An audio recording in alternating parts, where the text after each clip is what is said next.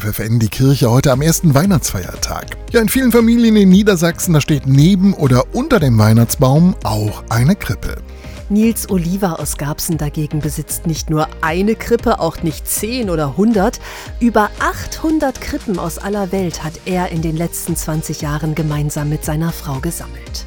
Und weil niemand zu Hause so viel Platz hat, stellt er einen großen Teil seiner Sammlung aus, und zwar im Krippenhaus in Garbsen. Was ihn besonders fasziniert, fast immer kann man erkennen, aus welcher Ecke der Welt die Krippe stammt. Das ist jetzt aus Lateinamerika oder es ist aus Ostasien. Das kann man dann einfach auch an der Art der Figuren erkennen.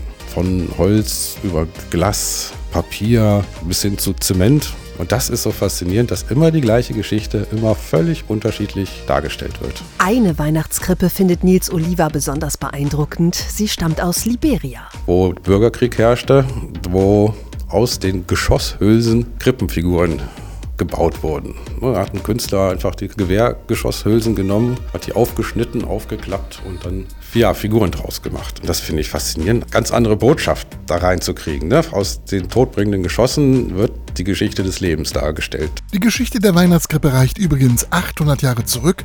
Der heilige Franz von Assisi war der Erste, der zu Weihnachten ein Krippenspiel veranstaltet hat. Franziskus ging es damals darum, zu zeigen, dass diese Weihnachtsgeschichte eine Geschichte ist, die für alle Leute da ist, also auch gerade für die Armen. Und da die aber nicht lesen, schreiben konnten, hat er dann mit Ochs und Esel das dann so nachgestellt. Und diese Weihnachtsgeschichte fasziniert viele Menschen bis heute. Davon ist Nils Oliver überzeugt. Also irgendwas muss an dieser Geschichte besonders sein. Vielleicht ist es auch einfach so dieses Gefühl von heile Familie, heile Welt, das, was ja auch ganz stark mit Weihnachten verknüpft ist. Das Krippenhaus in Garbsen ist übrigens ganzjährig geöffnet.